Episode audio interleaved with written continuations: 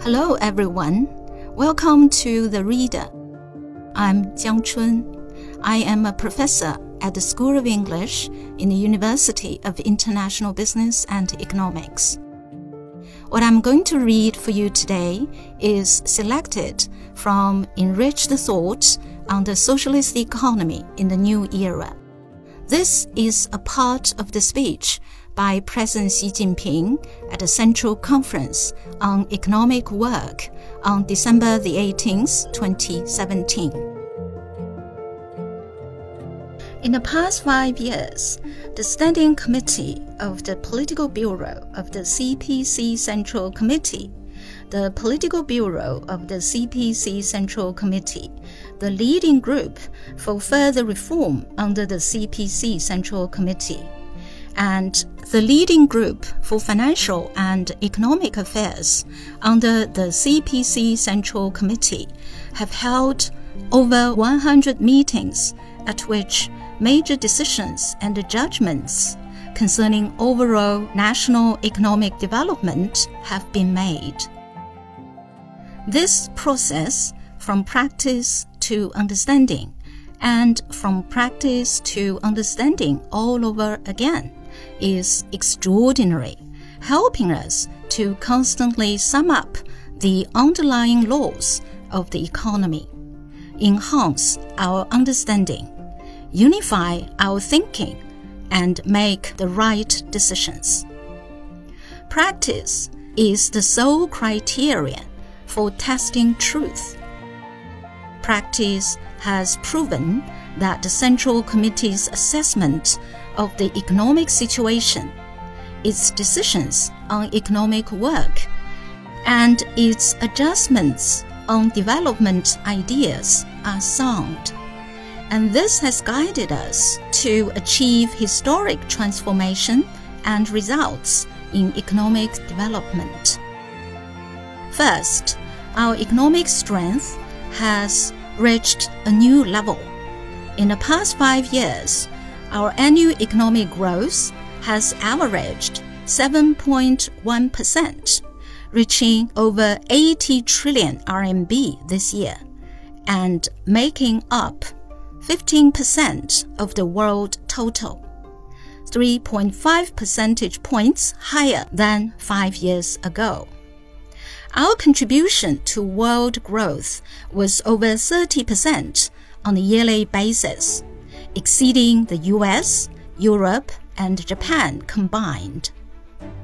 Our country has become the major engine and anchor of world economic growth.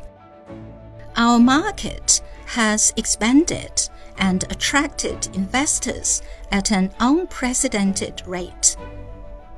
Second, major changes have taken place in the economic structure we have advanced supply side structural reform, cutting overcapacity, reducing excess inventory, deleveraging, lowering costs, and strengthening areas of weakness.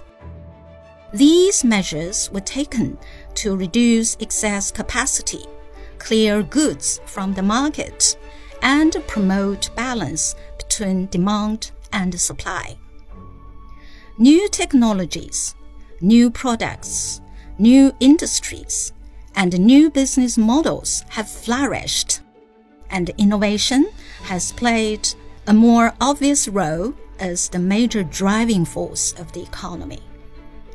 The agricultural sector has witnessed stable growth and further structural adjustment.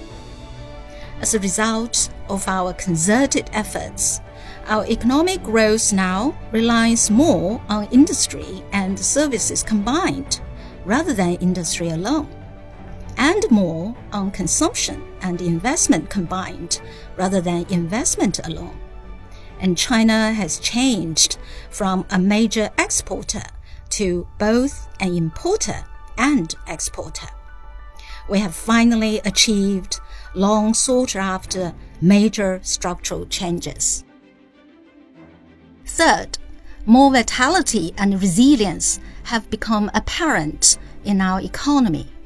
we have stated that we will let the market play the decisive role in allocating resources, let the government play its role better, and drive deeper reform in the economic system.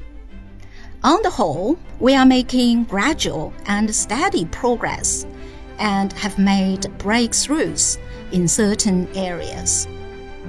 The leading group for further reform under the CPC Central Committee reviewed and approved 105 major measures in structural economic reform.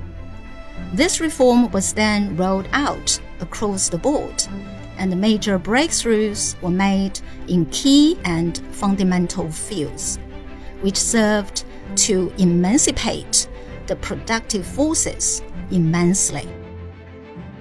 Fourth, China has opened up further to the outside world. The Belt and Road Initiative, the Asian Infrastructure Investment Bank, and the Silk Road Fund that we have initiated and promoted, and the win-win cooperation philosophy we have advocated, have expanded our space for development. Foreign trade and foreign direct investment have seen stable growth. The renminbi was included in the International Monetary Fund's special drawing rights SDR basket a major step towards the internationalization of the renminbi.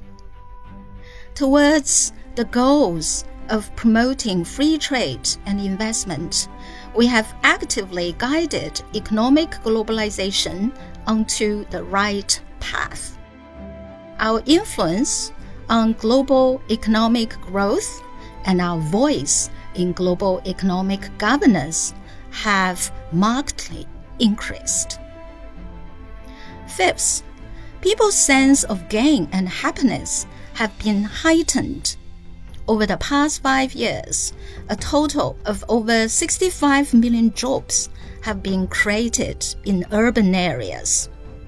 Income growth surpassed the overall rate of economic growth, and decisive progress was made in eliminating poverty with over 66 million people helped out of poverty. The quality of education has improved. A social security network covering rural and urban residents is in place. Access to health and medical services has significantly improved, and the basic public services have become equally accessible to more people. China now has the world's largest middle income population. 6. Noticeable progress has been made in protecting the eco environment. In the past five years, we have been firm in accelerating the pace of eco civilization leading to greater initiative and awareness of green development within the party and the nation. Tangible results have been seen in the control and prevention of air, water, and soil pollution. The average concentration of PM 2.5 declined by 30% in key areas. Energy intensity fell by 20.7%, and forest acreage and stock volume increased by 10.87 million hectares and 1.9 billion cubic meters, respectively. Regarding the eco environment, our commitment, measures, and achievements are unprecedented. These historic economic achievements and transformations of the past five years have been made under the strong leadership of the Party Central Committee and with the joint efforts of the party and the whole country.